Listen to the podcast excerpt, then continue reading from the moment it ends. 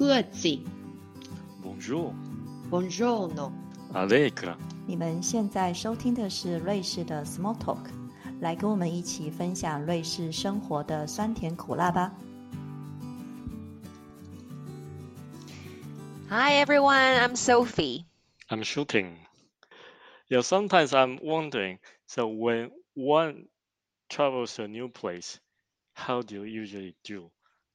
By public transportation by bus or tour organized by a travel agency, or you want to go by foot?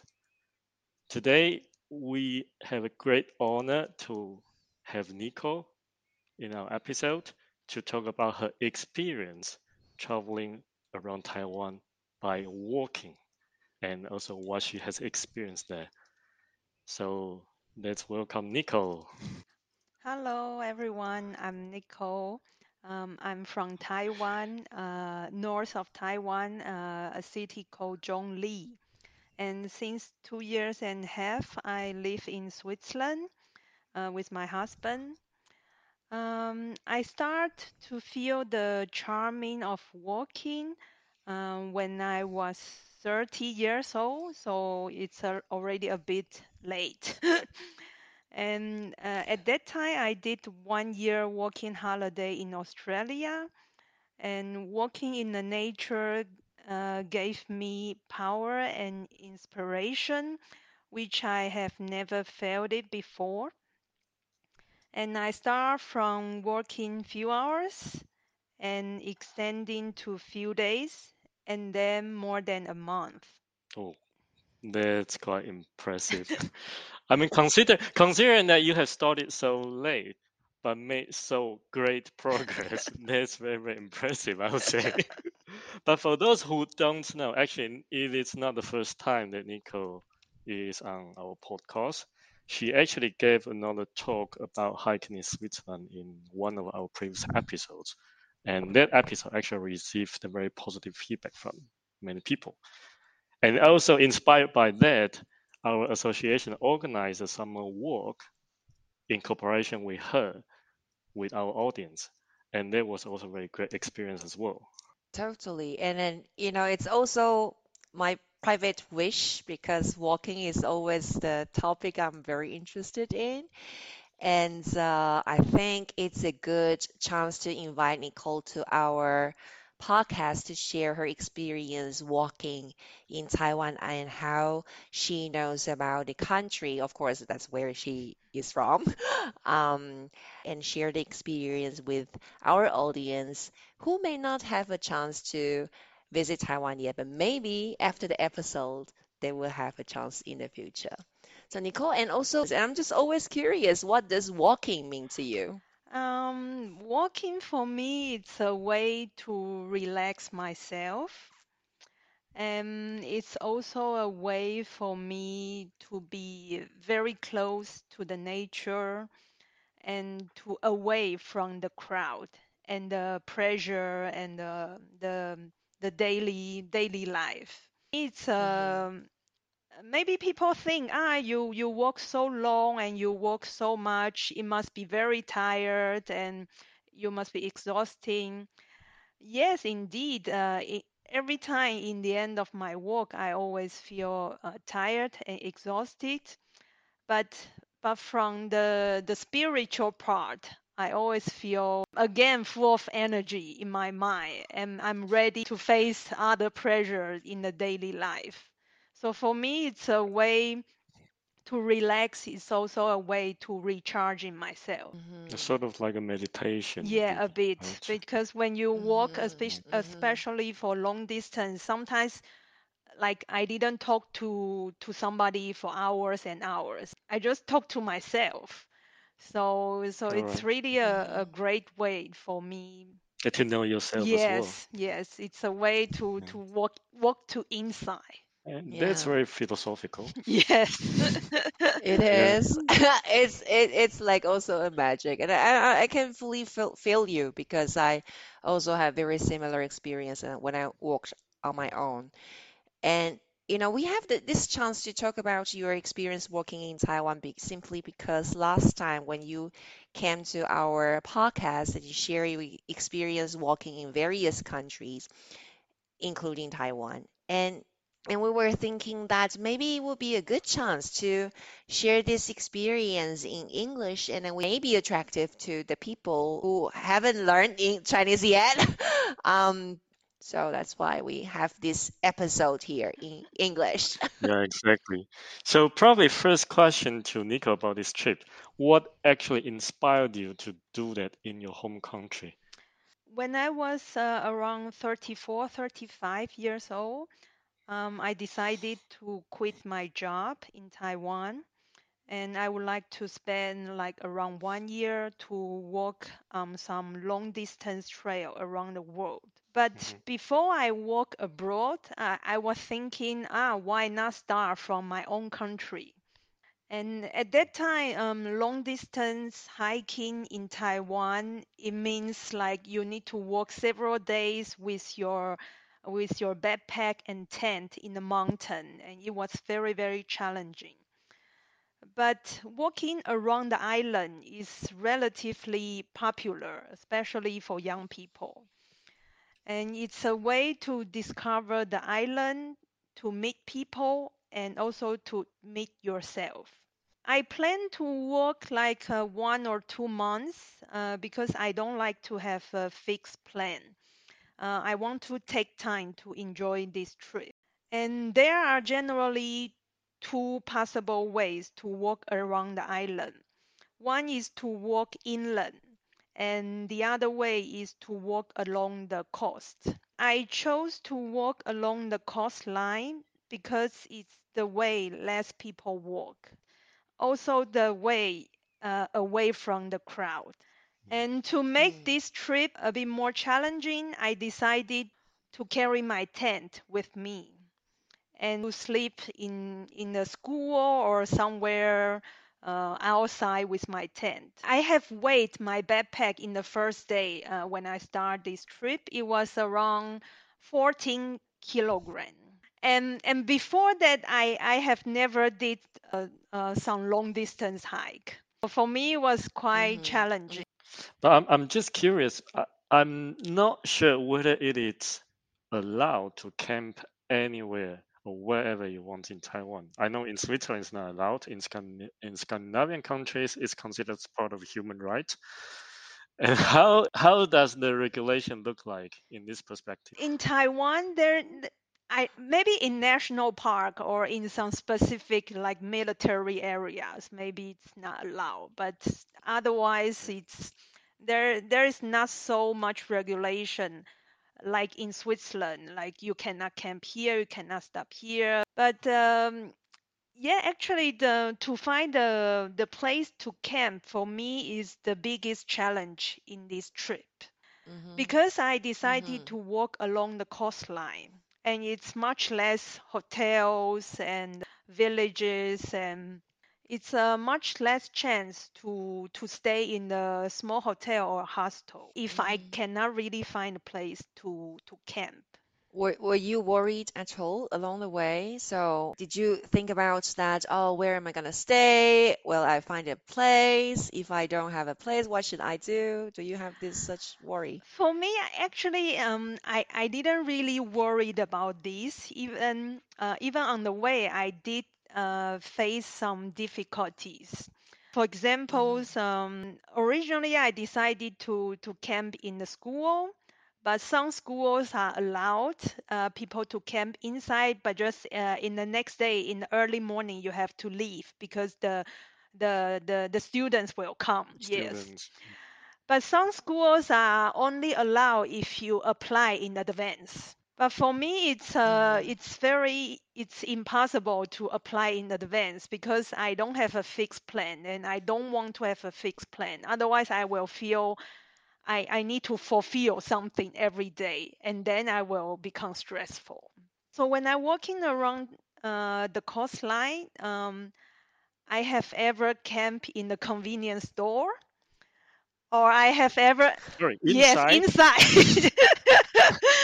because because at that day I originally I planned to camp in front of a police station because I heard somebody say it's allowed so you can go and ask them they they might they might allow you to do this but actually when I when I walk at that place there was nothing there was no police station. Maybe it was already gone. And anyway, there was nothing. So at that moment, it, it was already like seven, seven or eight o'clock at night. I start to to find um to ask the people around if. Uh, in the te- uh, in front of the temple because temples are very important in Taiwan and nearly in every village you can find a temple and people like to to to talk to each other in front of the temple after the dinner time. I have the chance to e- to meet a few people there, and I asked, ah, is it possible I can camp in front of the temple or nearby? And they say, no, here we have some stray dogs. It was too dangerous for a single lady here. and then so I I have really no chance and and around that area there was nothing. So I went to the, the convenience store and I asked them, uh, is it possible I can camp in front of the convenience store because there is a small small space uh, which is empty. And then they say okay, but they there are also some stray dogs around because stray dogs in the countryside in Taiwan are are quite common. That's true. So That's true. so in the end, I was feel like ah, I don't where I can camp. Then I realized in some big convenience store you have some rest area. Like what? Like, people can sit there and drink and eat, Ah. and there is a, a toilet as well. Yeah, tables and and I realized they they close the rest area after ten o'clock. Yes. Oh, really? Okay. And didn't then I that. was Okay. thinking, ah, maybe I can camp inside in the rest area. I feel a bit ashamed to ask this question, but in the end, I still ask. I have no no other way, so and I have to Yeah. put my safety in the most priority. So so in the end, I still ask the the salesperson like, uh, is it possible I can camp inside the rest area? And then he said, yes, why not? But you have to leave before five o'clock in the morning because they will reopen it. So for me, it was a very, very special camping experience inside the convenience store. Did you get a free drink? no, but but I, w- I feel really, really appreciate because inside you have um you have table and you have a toilet and and you are inside. Yeah, honestly, at the beginning, I found it a bit contradictory because you mentioned there were no regulations about where you can Mhm. camp. And now you just enlightened me. Safety is an issue because of stray dog, because of, I don't know, Strangers that you don't strangers, know. Yeah, yeah. exactly. yeah, I didn't think of that. Yeah, and and I'm I'm also curious, but you know, whoever like a camp in school or a camp in front of police station, so I can imagine, I can have this picture in my head that there's a camp in front of a police station. So, what do you do there? How did you get water? How did you get the things that you need? How did you feel the other needs when you camp? Actually, uh, when I when I camp in the school, there there's always toilet. So so Mhm. for me, if there is a toilet, it's already cover most of my need. Water I can get from the convenience store, or at, or there is Right. a water station in the school as well. I can refill my Mm. water.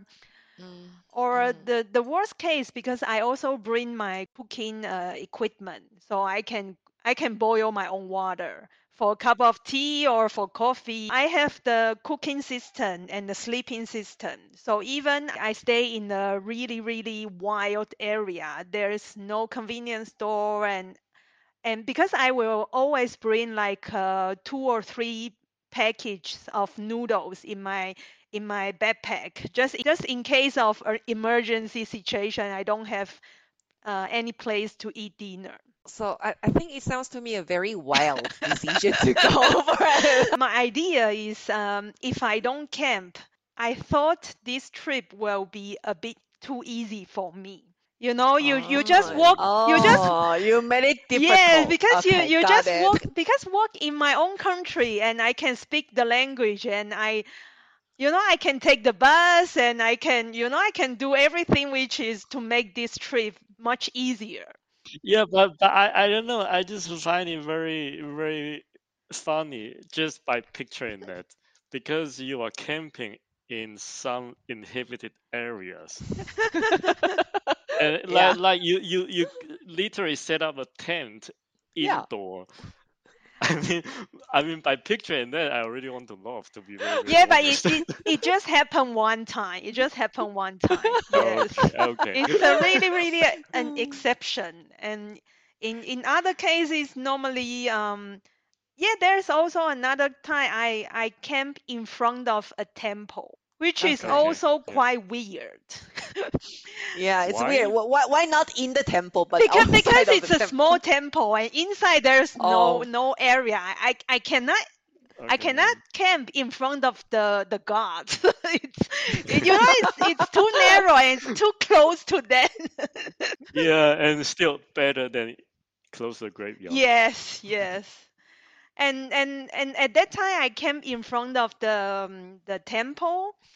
And uh, and few villagers come out and to s- Sure. yeah and to see like what am I doing there like I don't know. They might think I gonna I gonna do something crazy or I don't know. But Or you're homeless. yeah, homeless because because one of the lady asked me, "Do you have something to eat?" oh. and and then I say, "Yes, I just finished my noodle and it's already great enough." But she still think. Ah, the noodle is not enough. You look very poor. So she still gave me some meal from her her dinner. It's a very Taiwanese kindness. Yes.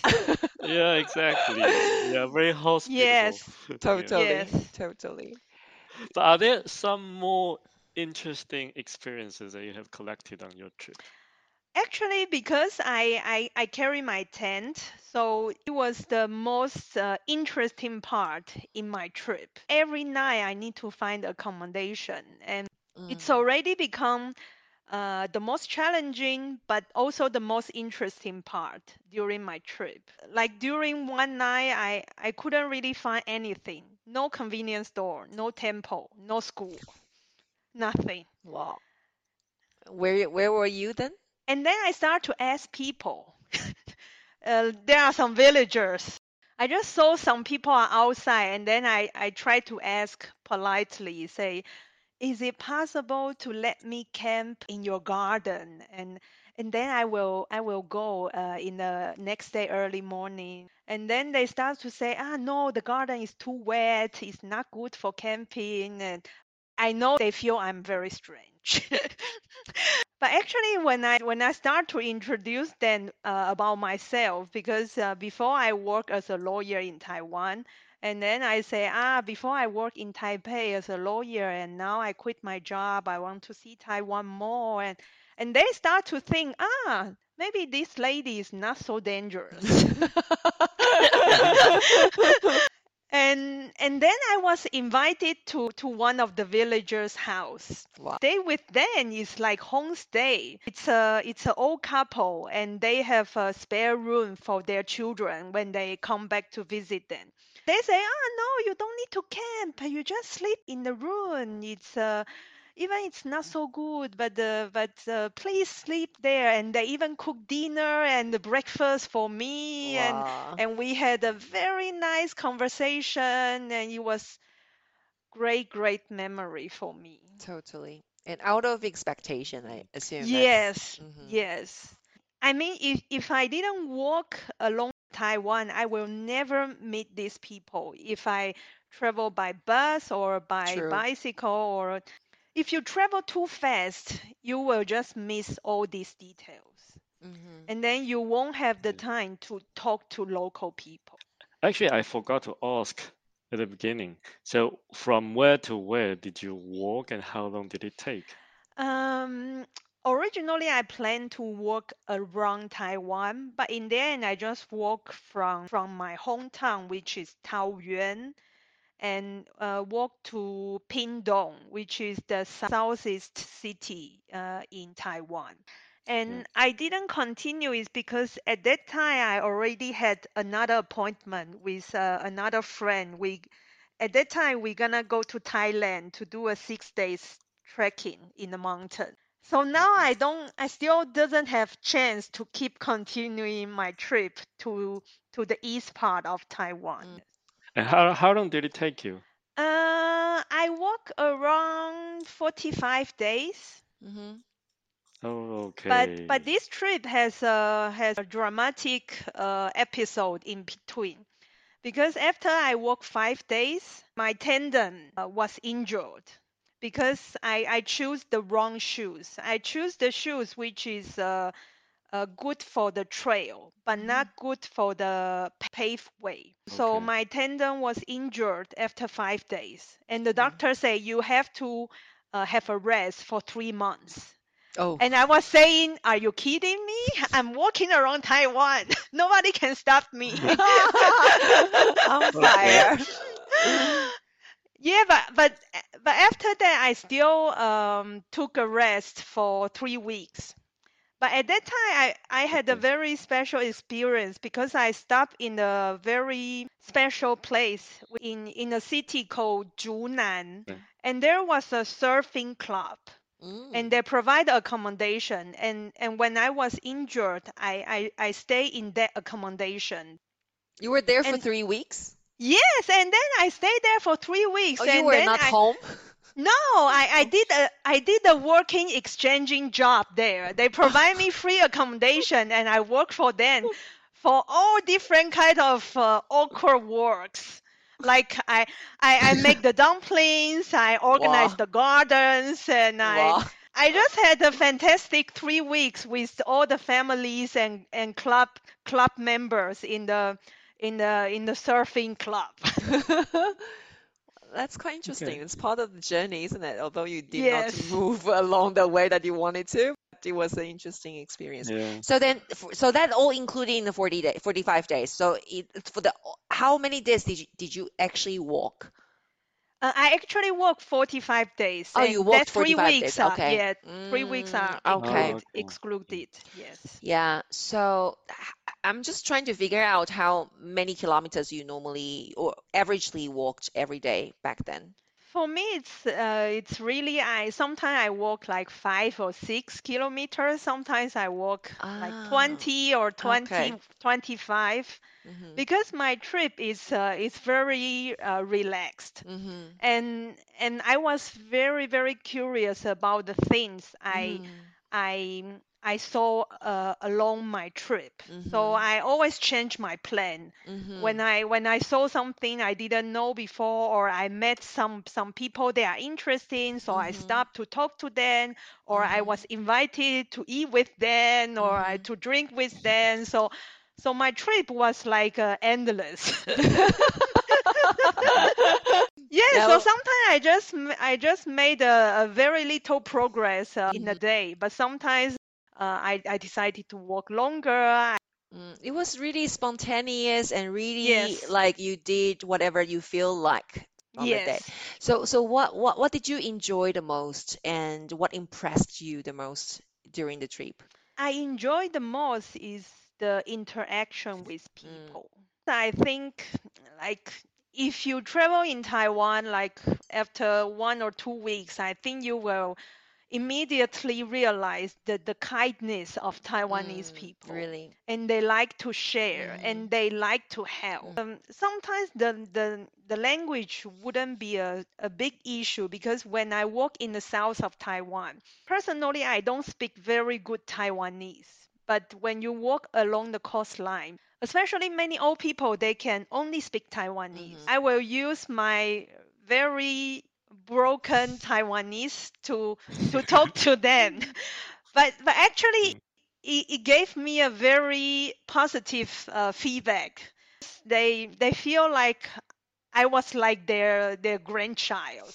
you know, I I I feel like ah, I want to learn this, and I ask them many questions about about how how to fishing and how to how to make this, make that, because there are many things I have never seen before, uh, which is uh, which exist in the countryside in Taiwan. So I will say this part is really, really opened my eyes. Even Mhm. I, I already live in Taiwan over 30 years, but there are still many things I was, wow, my Mhm. first time to see it, Mhm. and I didn't really know Yeah. there are Yeah. such a great things. But I truly believe this is definitely beyond language barrier. I just feel like we chose the word walking deliberately. We just want to differentiate from the word Mhm. hiking, right? Yes. Yeah. Because sometimes I, I, I really think Taiwanese people get confused by these two different Mhm. concepts. And because uh, Nicole is a very experienced hiker or Mhm. whatsoever, and for her, this is really walking. It's on, on a very, very paved way, but not in the wild yet. Although her experience really sounds very wild. Mhm. Yeah, because some parts in the in the coastline, it's really, it's like uh, you have nothing else. Flat. Yeah. Although it's flat. flat, although it's flat, just mid of nowhere. Yes. Yes. Yeah, that would be another story. I mean, it's still challenging, but not like mountains or it's it's another story. Yeah. Yeah. Yeah. Especially the weather in Taiwan is sometimes very unpredictable. Totally. Mm. Yes, and also the I have another difficulty, which is the air quality Oh, okay. Oh, in the south, Mm-hmm. especially okay. um, uh, along the the the coastline Mm-hmm. uh, near Taichung and Yunlin. Mm. There are um, some factories. Okay. So when I walk in some parts, I really need to wear my mask. Wow. Seriously. Oh, Okay. really? Yeah, Mm. yes, yes. I had some photo, which is I wear the mask and the sunglasses. I was, oh, I'm always afraid maybe the the drivers uh, driving uh, in the opposite side of me, they will feel like, oh, is there a ghost or something? No. And have you actually gone hiking in Taiwan, like really in the mountain areas? Um, yes, I had also uh, hike, um, for example, on the, the highest peak in Taiwan, which is called uh, Jade Mountain. I had uh, Mhm. uh, hiked to there, which is uh, nearly 4,000 Mm-hmm. meter. Mm-hmm.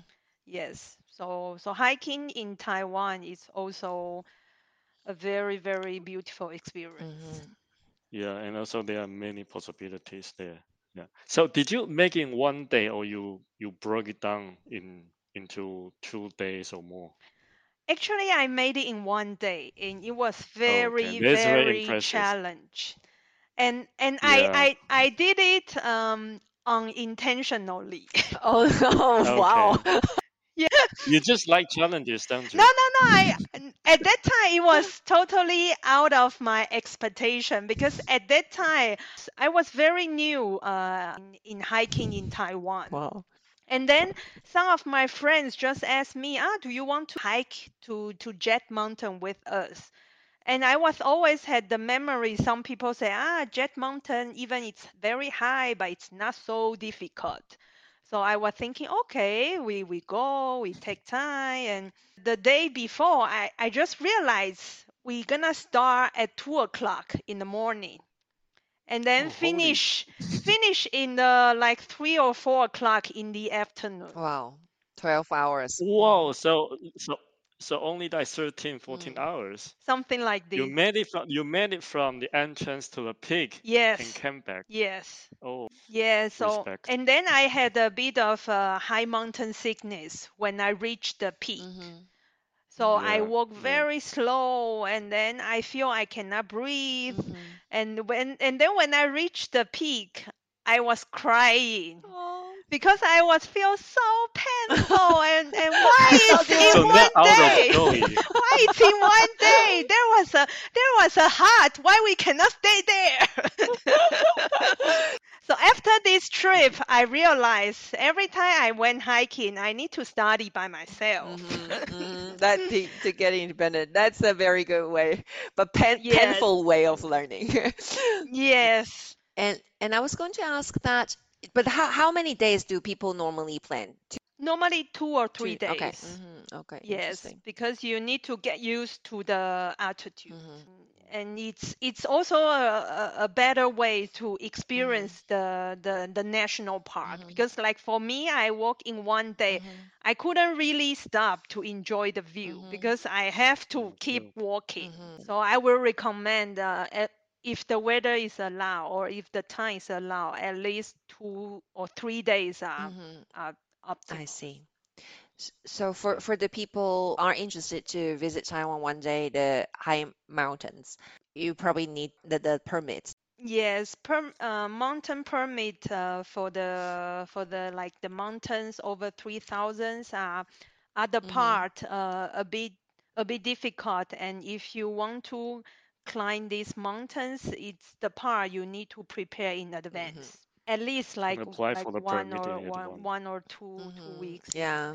So Okay. so be Yeah. aware of the the permit information Yeah, exactly. And then there's a procedure that it has to go through, and it might take some time, so it has to be prepared in advance. So, Yeah. what do you suggest um, to the people who haven't been to visit Taiwan yet? Do you suggest them to walk also around to know the country by by foot, or and and what else do you recommend? if people come to Taiwan, uh, if you have time, like if you have one or two months, I will definitely recommend you to walk uh, either uh, along the island, in the village, or in the mountain. It's definitely Mhm. worthy. And you will definitely see a very Mhm. beautiful part of Mhm. nature. But if you only have a limited time, but you still want to uh, enjoy the the maximum part of Taiwan, I would recommend you to go by biking because biking along the island is also very popular. I also did the biking in the East Coast from Taidong to Hualien and from Hualien to Taidong. It takes us around in the re- relaxed pace, like 10 days. And then you Mhm. also Back and forth. yeah. So and you also can see many different different parts of Mhm. Taiwan. And in the east part, it's normally um, less people and more nature, and you have some unique uh, Aboriginal cultures as Mm. well. And this trip, uh, biking along the east coast, is also recommended in the Lonely Planet. Mm. So if you have only limited time, I will definitely recommend you to rent a bike in a bicycle shop. Most of them are very professional, and if you tell them you're gonna bike al- uh, around Taiwan or along the coastline, they know what the gears they're gonna provide to you. They already have the package for the biking around Taiwan. So I would like to share a quote from Erling Kagge, who is a walker and a philosopher. Actually, I learned about his book from Nicole, who recommended it to me. So he said, journeys of discovery are not something you start doing, but something you gradually stop doing. He also shared in his book that he prefers to get to know a new city by walking than by car. By walking, he was able to feel the new place fully with the pace that it should be. Thanks for the nice closing. So if you like our podcast, please do recommend it to your family or your friends. Also, don't forget to subscribe and follow our channel. Catch you next time on the air. Bye. Thank Bye. you, Nicole. Thank you, everyone. Bye. You're welcome. Bye.